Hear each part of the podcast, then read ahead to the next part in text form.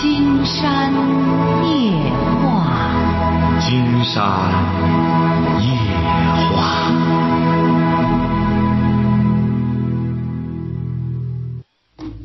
晚上好，听众朋友，我是您的朋友金山，很高兴和朋友们相会在午夜。马上接我们朋友电话哈。喂，你好，这位朋友。哎，你好，哎，我们聊点什么？我想聊点儿我和我老公的问题。啊，你和你老公怎么着了？我和我老公结婚十年了，但是呢，我们两个感情以前的时候还挺好，后来呢，就为了一些做生意上的工人呀、什么的，啊，别人的事情啊，净闹别扭。哦，孩子多大了？孩子十三了，啊，闹别扭不很正常吗？夫妻之间。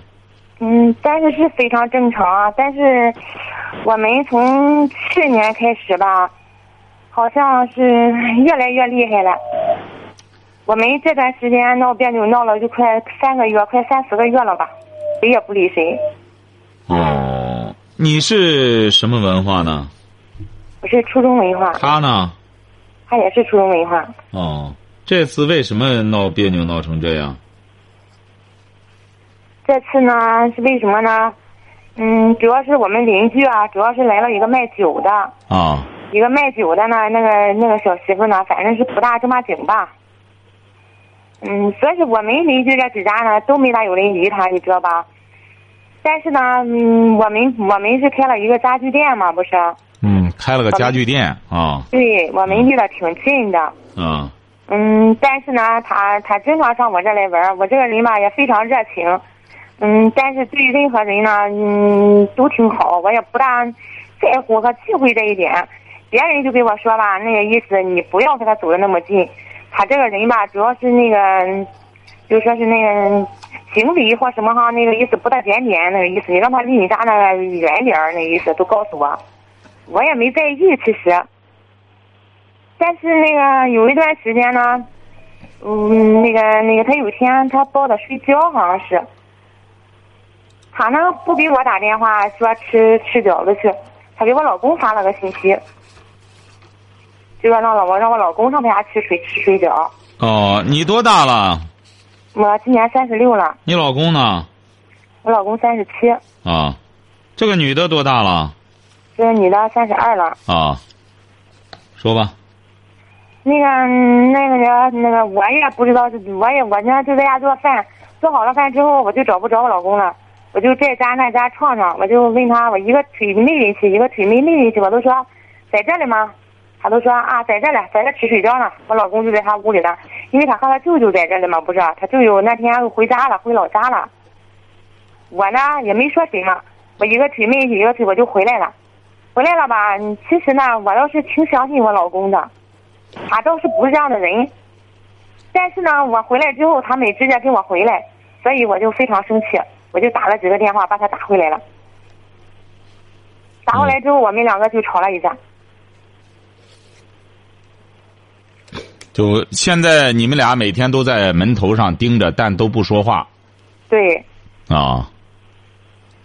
这个事儿是你不对，不，我也感觉这个事情是我做的有点过分。做的过分就认错，认了错之后呢，夫妻之间就是这样，要要知错要认错，胡搅蛮缠，这就很难在一块儿。就当然，你认错的同时，你也得告诉你老公，你说你想想，我为什么在乎你呀、我还是因为爱你呀、所以说我生怕再有什么不愉快的事情发生啊，要防患于未然。金山不是讲过吗？这个养生比有了病再治病要好啊，是不是啊？你也没有什么我也是这么跟他说的。啊我说我我是相信你，但是呢，这个人嘛，反正是不大检点，所以说在这联络的名声也不好。如果说的话，你你要上他屋净看的话，人别人净说闲话的。但是嗯咱怎么不做的好一点呢？但是他说那个意思好像你不相信我似的。啊我两个就继续吵嘛，这不是吵了那么长时间了。不是啊，你不相信他，你就承认不就得了吗？你说的确是，我这方面可能我有点私心，哎，你这个人呢，确实也不是这种人。我以后我一定相信你，我不会再这样了，这不就得了吗？你还吵什么？是啊，人家本身是说的你不相信他，你也承认这一点。你说真是？你看，实际上我完全没有必要吃这醋，我也相信你也不是这种人，不该这样，这样弄得好像我们很小家子气一样，这不就完了吗？你为什么还要吵呢？是不是这个事儿你应该摘吧摘吧，就是你的错，然后你就给他讲，以后我一定不再这样疑神疑鬼了。我们彼此之间，金山不是讲过吗？夫妻的最起码的这个最低的境界，就是要相互信任。这是这是这是很低的境界了，最高的境界是相互欣赏。那么你这最低的境界都达不到，他当然生气啊！而且都结婚十多年了。一块儿开个家具店。对呀，但是这个事情我没事情闹别扭。你也不，你也不洒脱，你完全可以过去之后，你这个人啊，看来你就缺乏自信，就觉得人家那女的长得比你年轻，比你漂亮。你要潇洒的话，很简单，在那吃去好，正好我还没吃饭呢，吃吧。他不是好请人吃水饺吗？给他吃干净了不就得了吗？嘻嘻哈哈的吃吧。看看《红楼梦》吧。我也倒不是说自信，我也不是说什么，只是呢，我这个人呢就比较在乎别人说什么，你知道吧？因为怎么说呢，我们这么多年在下边做生意干嘛呢？那天跟他说，我说那么多人，你整天帮忙干什么的？我怎么没有说？我没我怎么没有说什么呢？因为这个人吧，确实不行。我说，人家你看看，你旁边邻居都说笑话，整天你这个跟那个跑了走了走了跑了的，我你干嘛牵我进他家里去啊？那你这个不对，你你这个不对，你不要再这样，你不要再这样了。你这个人就是无理变三分，本来你就不对，人家他就是叫他吃水饺，你们都是邻居，那么他就过去吃个水饺也就算了。你在你就应该给你老公讲啊，你在以后啊，你好好和颜悦色给他讲。你说你他家谁在家里啊？他去吃吃水饺？他自己呀。就他这个对象自个儿在家里啊。啊，就这个女的自己在家，她和她舅舅在这里吗，她舅舅回老家了呀。啊，那这个事儿就是你老公也有责任，对不对？你说他叫他吃水饺，我能发火吗？对呀，他叫他吃水饺，他起码应该给你打个招呼，是不是啊？我我叫他去了，我就说咱吃饭了，可不说你就不应该吃，你就跟我回来不就完了吗？我也不发火，我也不说什么。哦。刚才你说他舅舅在，他舅舅在家里。金山以为你说他舅舅在家里呢。他舅舅没有在家，就他自己在家。那不行，你老公本身，你稍等一下哈。你老公在家吗？现在？没在家。你为什么他不在家呢？因为这段时间我们不是闹别扭吗？他也回来很晚，我们自己住自己的，已经都好几个月了吧。那你这个事，你稍等一下啊。嗯。稍等一下啊，这个电话啊。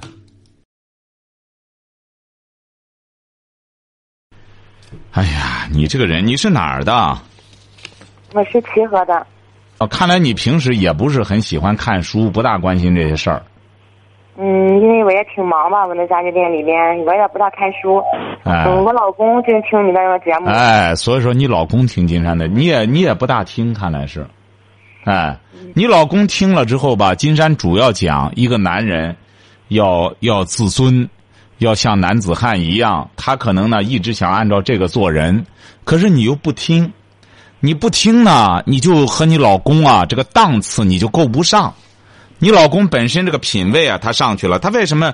金山讲过，如果要是那种心心术不正的人，听金山夜话压力会很大的，他会觉得金山句句话都像钢刀一样在戳他。当然，金山不是不包括那些，你比如没有时间。人家有个别人，你比如他为什么听到之后他就非常的觉得不顺耳呢？他就觉得是不是在说我呀？个别地方他会他会疑心的。实际上，金山没有说任何人，都是对某种行为，包括金山的很多行为也得需要解剖嘛，也得也是在和听众的交流的过程中不断的涅盘，哎，不断的清洗，才能够达到一种境界。所以说你呀。本身你要真正去和一个男人相处的话，你要真正爱你老公的话，你得首先要了解男人。你甭看你结婚十年了，你了解你了？你了解男人吗？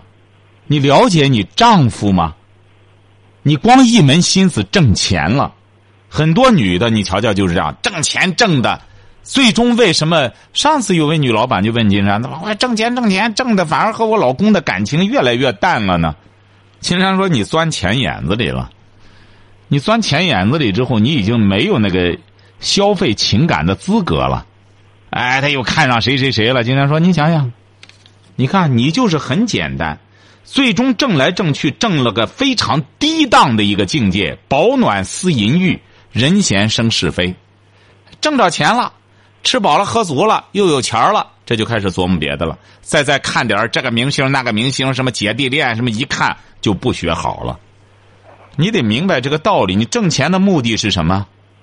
你现在着急着挣钱，家具店也很忙。你挣钱的目的是什么？你能你搞清楚了吗？你你的世界观是什么？你的价值观，咱别说世界观了，你的价值观，你究竟要挣钱干嘛呀？你这个都没搞清楚，你怎么去驾驭你的男人？一个男人他希望和一个有智慧的女性在一起。金山在节目中反复讲过，这个女人对男人啊，可以痴情，但不要吃醋。你犯了个最大的忌讳，女人对男人可以痴情，你要痴情，男人就会领情；你要吃醋，男人就反感。再就是，女人对男人更要看重的是什么？啊？啊啊！当然，你也没听金山的节目，金山告诉你哈，听着哈。嗯。女人更要看重男人的精神的不出轨，晓得吧？不要整天盯着他的裆，哎，要要盯着他的脑袋，要欣赏他的脑袋。在你的欣赏之下，在你的赞美之下，如果这个男人精神不出轨的话，很多女性就给人问金山：难道男人就可以这个身体出轨吗？金山。每次出去给大家讲演的时候，就谈到了一个真正的不出轨、精神不出轨的男人，他的身体一般也不会出轨的，晓得吧？就像我老公，你不光这件事情，我们天天打。哎呦，我们处理店里的事情吧，我要是不管吧，他还弄不好；我要是管吧，他好像是老感觉我比他。强好像是行的，那当然，这就是你的问题啊！金山这就说对了，对呀，有些女人就是这样，要么不帮男人，不帮老公，一帮就颐指气使，就觉得老公所有的功劳都是他贤内助弄来的，这叫什么呀？什么叫贤妻呀？什么叫良母啊？幕后英雄。现在老想上台前，一个女性怎么叫一个成功的男人？必然，圣人都说了一个成功的男人，他背后必然有一个贤惠的女性。不用这个女性啊，哎呦，得告诉大家有我，有我在后边罩着他呢。那这个女性就是愚蠢的，和男人去争什么呀？你干了。你得像那个项穿项链的那个绳一样，男人就像那珠子在外边珠光宝气，但实际上你那个绳在那穿着呢。为什么说这个家必须得有女人呢？女人的大气就在这儿，她帮了丈夫，她不去争功，你知道为什么吗？你知道不知道啊？不知道。因为女人管理的是整个家庭，她不在乎丈夫的这种优秀，为什么呢？她明白丈夫就是我的一个兵，他优秀了，证明我这个领导好，我还得调教孩子呢，孩子也优秀了，人一看这母亲当的好，那么家庭也里里外外搞得很好了，那人家一看家庭主妇好，所以说一个女人她官太大了。也得照顾老公，也得照顾儿女，也得照顾家庭。所以说，她才不和老公去争光。这些东西你不听金山夜话，你怎么能有这见识呢？你怎么能够去辅佐你的老公呢？刚帮点忙，老公就烦了，说明你在添乱。再者说了，你就帮点忙不应该吗？你当个幕后英雄就这么委屈啊？金山可以百分之三万的讲，你孩子你调教的也未必就理想，就像你这种心态，老想着出风头。一个女性想着想着出风头，主要是有些事情嘛，如果我不管的话，有一件事情如果我和尚如果不管的话，一个是你为什么不管？不是您为什么不管呀？您为什么不管呢？我要管的话，我老公就吃醋呗。他那说明你管的不得当啊，说明你管的不对呀。你看我两个这个想法和做法根本就不一致，那就不行啊！你所以说你就成不了事儿啊，很简单啊。你以为贤妻良母好当啊？贤妻良母是做女人的，你知道做女人的最高境界是什么吗？就是贤妻良母。很多女人是做不到的。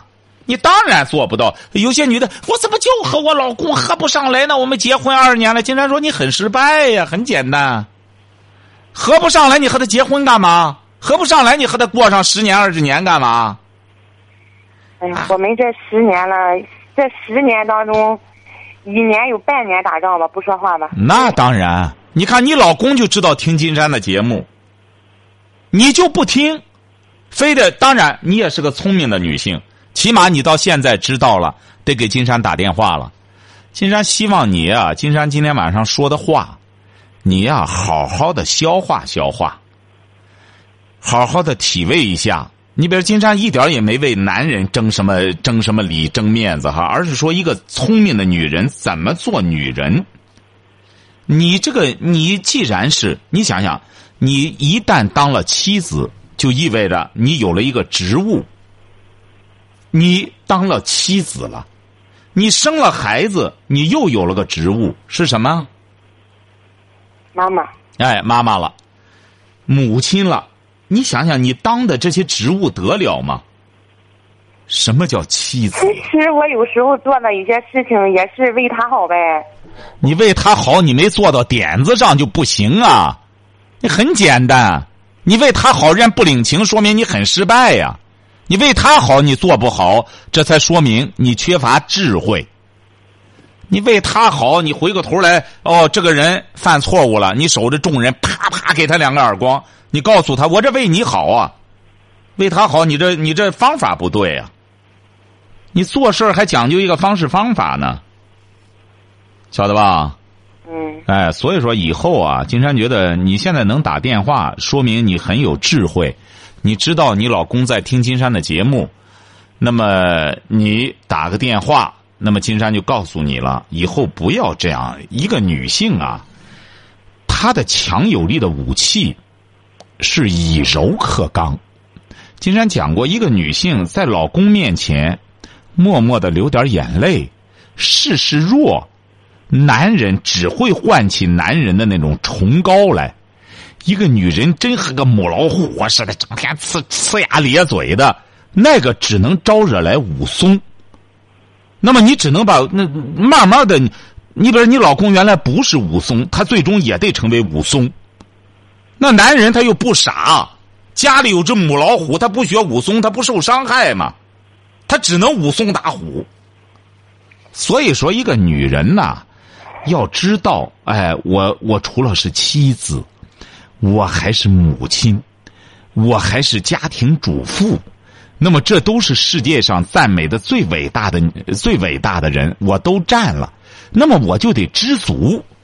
你看我职务多高啊！我是母亲呐，我职务多高啊！我是妻子啊！你自豪吧？你不自豪，回过头来还想和男人打仗，还想把男人打败了，回过头去还想干什么？你这怎么做妻子啊？所以说，记住了哈，以后要多动脑子，别别整天这这呲牙咧嘴，不要这样。呃，多静静的观察，多观察丈夫。你比如说吧，你家里家具店，平时不要乱管事儿，到了关键时刻，一看老公没有注意到，然后非常巧妙的给他提个建议。经常给你举个例子吧。您知道《三国演义》里头有个诸葛亮吧？嗯，啊，知道吧？知道。你知道诸葛亮为什么这么聪明吗？金山没考你，随便说嘛，我们随便聊啊。您知道诸葛亮为什么这么聪明啊？不知道。因为他爱人特别聪明，晓得吧？而且他爱人还是当地的一个名流，晓得吧？嗯。诸葛亮呢，说白了，就是个就和个孤儿似的，在这个山村里，人家他这个老岳父一看，这小伙子还是挺上进的，就把他招为女婿了。实际上，诸葛亮的学问不如他爱人，但是《三国演义》里就基本上没写他爱人，因为他爱人就做一个幕后英雄。这是后来史学家研究才知道，原来诸葛亮他老婆是非常聪明的一个女性。诸葛亮出山，包括这一切规划，包括什么，都是他老婆给他出的主意。跟人家他老婆从来也没说在历史上得争我一笔啊！一看诸葛亮当了丞相了，记者来采访了，他老婆得说：“哎，记者，采访我呀！当年的时候这小子不行啊，我干什么？人诸葛亮他老婆从来都是在幕后。所以说啊，看点书吧，学习学习。家里有了好日子了，开家具店挣钱了，要知道挣钱干什么。”要教要做好教育工作，做一个母亲最伟大的工作是什么？生儿育女，不是生完孩子没事干了。我生完了没事了，我孩子一岁了，我想给他奶奶，我出去干点活去吧。这不行，这生儿育女要教育，晓得吧？我这个人吧是个急性子。你这人急性子，说明没修养，没修养的。说匹夫见辱，拔剑而起。现在我感觉改了很多很多。你改的还是太少。你才三十几，你还一吵就崩。你不行。是我忍忍忍忍几次，你知道吗？谁忍啊？谁忍啊？谁忍啊？我忍呀！你忍，说明你没修养，你又不读书不学习，连金山夜话你也不听，啥玩意儿不知道。你老公恐怕比你忍的更厉害了，你忍的是你老公，不是你，你还忍呢？你有什么资格忍啊？你不好好在家里做家庭主妇，好好教育孩子，你忍什么呀？你家里主要是你老公顶着，你不好好的在家里管好，你别这些细心你是该做的。你比如说他吧。你无端的跑到这么一个单身的女人家吃水饺去，那怎么解决这个问题？你这个方法不对。你老公，你比如说，要是这么个人的话，他早不敢听《金山夜话》了。他听了之后，说白了之后，他也不敢让你知道《金山夜话》了。《金山夜话》整天揭露这事儿，所以说，说明他现在心怀坦荡，可能是那个女的对你老公有意。那怎么解决这问题呀？那你不学习？金山刚写的《听见》里边开头这一篇就写上了，媳妇怎么战胜老公的小三儿？人家那个媳妇怎么战胜的？人家的老公都和那小三儿怎么着怎么着了？而且他家也很有钱，那这是个热线。她的她老公就和那个小三儿过一块儿了。人家那个小三儿可是又漂亮又年轻，人家她爱人最终就战胜了那个小三儿。最终她老公现在和她过的。这是七八年前的一个事儿，到现在还每年过节给金山打个电话，可好了。说她老公自打用了金山那一招之后，彻底记了这一口，再也不琢磨着找小三儿了。你不学文化，不学知识，你光整天，我我脾气改多了。你是谁呀？你是他妻子，你不是他老太太。你这脾气渐改，那这那儿子的，哎呦，我妈妈现在脾气可改了。那儿子得正经八百的。你是当老婆的，你按照古代的这这这个传统文化，你得三从四德，你就得听老公的。你还和老公发脾气呢，你发得着吗？你啥玩意儿不懂，还回过头来要给他发，还我脾气改多了。你找上一个懂什么的，还老公还吃这套吗？所以说，这位朋友，你这么年轻，才三十来岁，千万别张扬些这个，要动脑子。以后呢，多听节目，听了节目你就知道你老公为什么爱听金山的节目啊。他好好的听听节目干嘛？一听，哎呦，这个节目这不是正能量吗？上次有个做妻子的就这样，她光听说说《金山夜话》里头净些什么什么谈对象的什么的，她老公老听，她不让她老公听。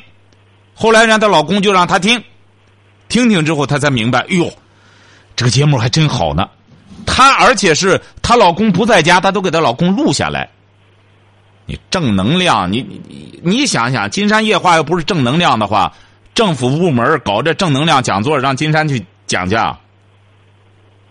所以说，你老公听正能量的节目，他要说白了，动着歪心思，整天这个胡胡琢磨的话，他听这个他能听得下去吗？所以说，你好像静下来想想吧，哈。我们节目也有重听，你回过头就好好再听听哈。再有什么问题，要记住了，随时给金山打电话，金山指导你，千万不要再闹了，晓得吧？给他打电话道个歉，说不应该从人格上侮辱他，晓得吧？行行行，好的。哎，然后有什么事儿，你一定要记住了，随时给金山打电话。金山呢，也不是说光一言堂，我们随时可以交流。你要有不同的意见，你完全可以说的，好不好？嗯，好的。哎，好的，祝你们幸福哈。嗯，好嘞。再见啊。哎，你好，这位朋友。喂。哎，你好。就是嗯，那是金燕老师吗？哎，是的，是的。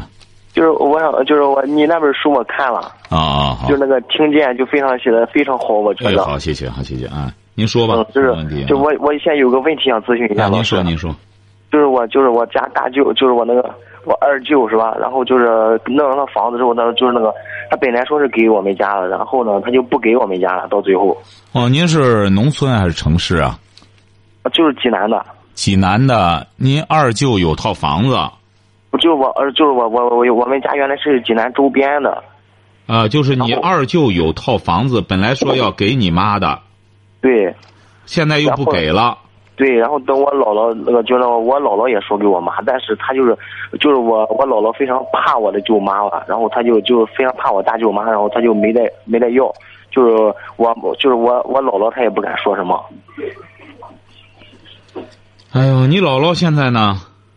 我姥姥现在就是很呃，反正对我被我舅妈折磨的，就是就是说不给我们了房子。多大一套房子？是不是那种准备拆迁的那种啊？对呀，对呀，是准备拆迁的。你说他不给了，你怎么办呀？他不给了，你说这房子。我大舅也说的，必须就是那个大，我二舅必须遵守承诺，要不然让我给让你让我大舅给你说说吧。啊，好的，好的。行，好的。哎，反正。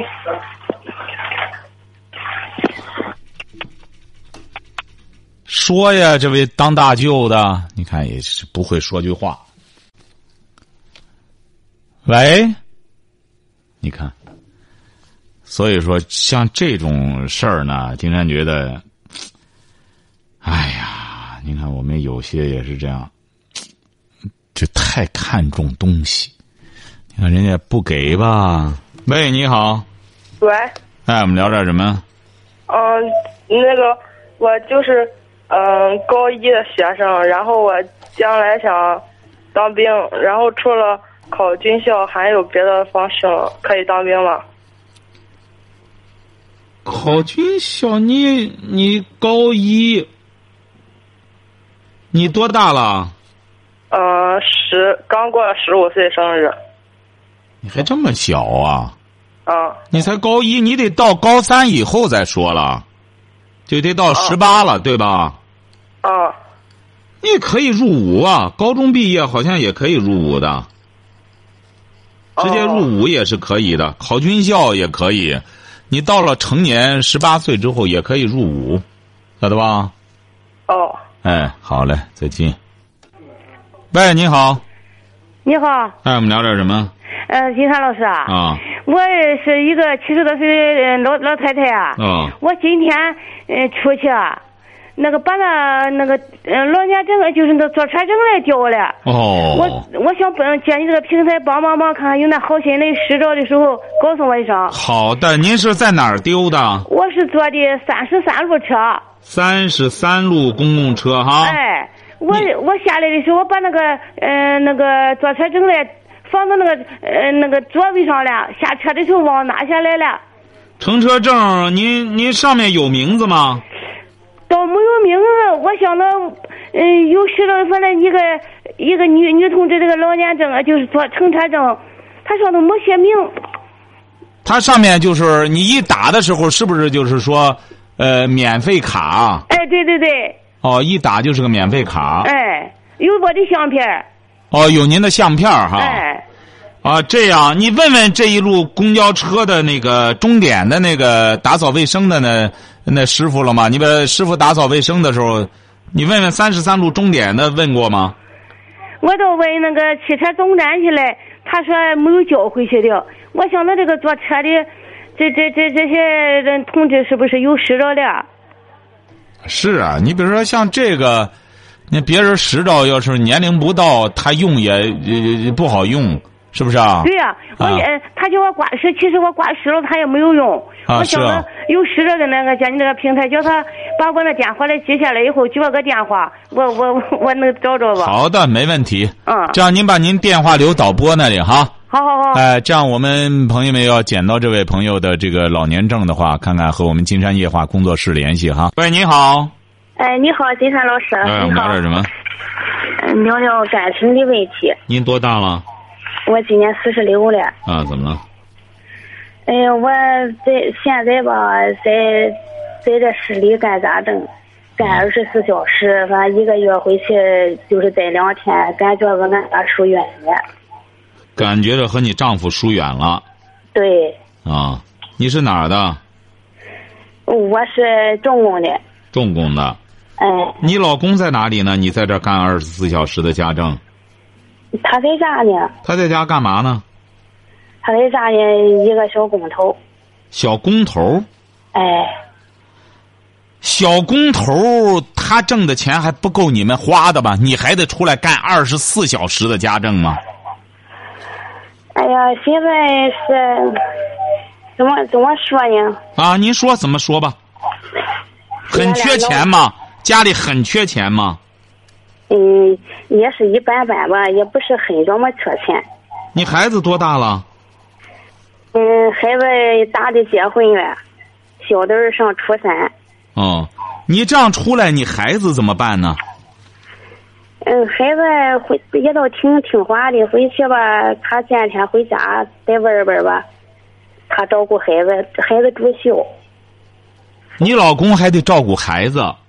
哎，他孩子住校，他们一个星期假期，星期五假走。啊。嗯。不是，您出来主要今天不是问你吗？您出来挣钱，您是什么文化？哎呀，感觉反正是不是以后了是两个女孩吧？感觉吧，以后了有有点活泛，还是混点存下点钱，感觉吧以后是这么个想法。是啊，实际上现在说白了吧，嗯，二十四小时的家政还真是不好找。你有这个爱心，能够出来做这个也不容易。这份工作说白了，现在的确是也很需要。但是你要这样的话，你家里应该也有事儿要做。金山觉得，你正是因为小女儿，你这个二十四小时家政，你觉得挣钱多？你干多久了？干这个二十四小时家政？俺再过年就五年了。干多少年？过了春节就五年了。哎呦，你挣的这钱干嘛了呢？你挣这钱。你挣你存了多少钱了？不是，也别问你存的，你挣这些钱干嘛呢？嗯，我这不说嘛，孩子以后鲁辈子还得上大学么的用啊，需要。你看你老公那包工头挣的钱呢？哎呀，他挣的钱我这不说嘛，他以前感觉吧，我现在在干家政的时候把那钱都交给他，他他感觉吧，我说你弄那钱都弄哪里去了？他也不说。哦，你干的，你干家政的钱还都交给他了？哎，交给他哎，交给他谁么后啊？这两三年当中呢，我感觉他存不下钱，他说老是没钱没钱的，我就把这个钱没交给他，在我那手里。金山觉得你没做错什么事儿，你你够辛苦的了。你说整天干二十四小时家政多辛苦啊！嗯，还有一个事儿呢哈，感觉吧好，他这么挺挺冷淡似的吧，有病了他有病，我要有病了，他跟人家都不关心我，我感觉我怀疑他。哎，他多大岁数了？他比我大三岁。你什么文化？我是小学文化，他是高中文化。他呢，包工头，他也挣不着钱，那他还包什么工啊？但是也说不出来。你要问他哈，你存进的钱哈，他都是藏在掖子里，还不知道往哪一放，他就就和拿着我当贼似的。嗯。我那意思是我，你给我出个招看，我都我感觉吧，我有就有点么，你想跟他离婚的那个那个那个心思。我这一想呢，还有俺那个小女儿，我就舍不下俺那个小女儿。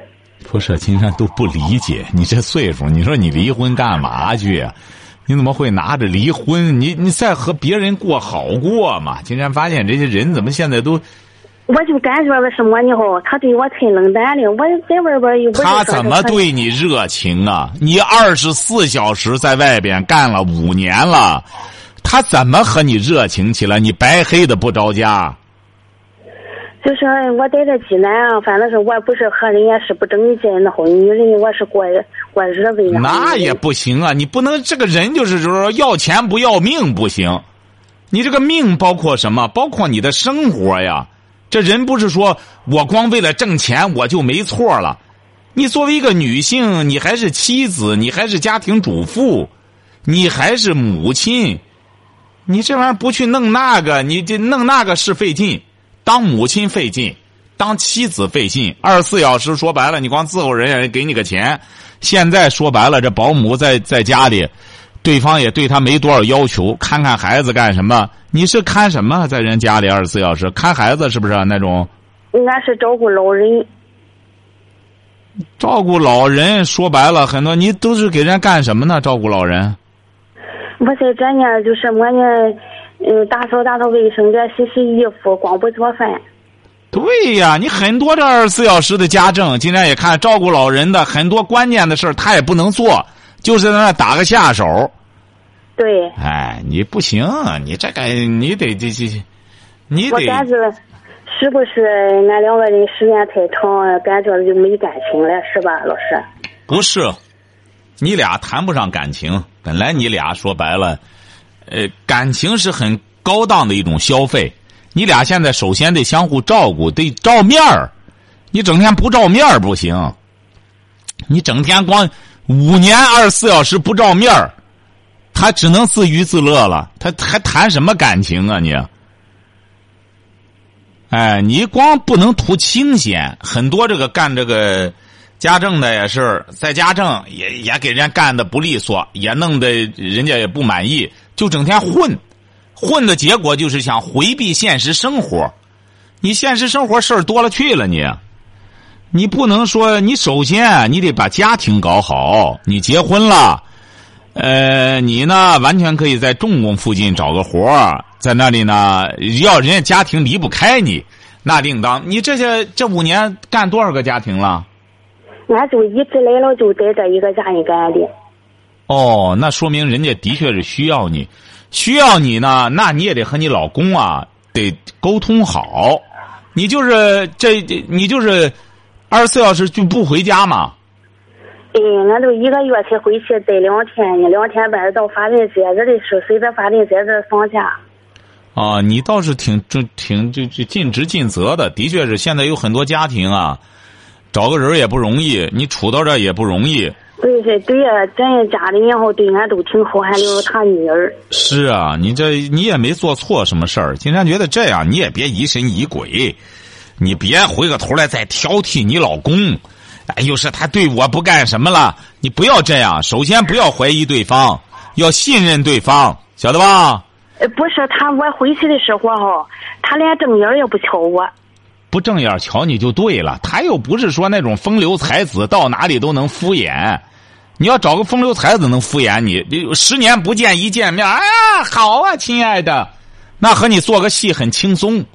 他本身就是个二包小包工头子，他把那情绪都挂到脸上。你以为他是他是演戏的？你要找一个会玩的，你真有人了，你回来，说白了一个月敷衍你一次。哎呀，亲爱的，我怎么着？怎么你走了之后该怎么干怎么干？说明他没啥事儿，他给你挂脸上，说明他对你有意见。你然后呢，得给他好好讲。你你本身亏欠人家的，人家在家里又得照顾家，又得照顾孩子。你回到家里，人家还得热烈欢迎你啊！你回到家里得说。哎呦，你太不容易了！你看我在这家里呢，我不好意思离开你。这个的确也没法离开，你在这干人这么多年了，是不是啊？对。你说我在这里，我也得讲点信用，人家都对我这么好。你说我呢，照顾你不够，我认错，将来我会加倍补偿的。好，今天晚上金山就和朋友们聊到这儿，感谢听众朋友的陪伴，祝您阖家欢乐，万事如意。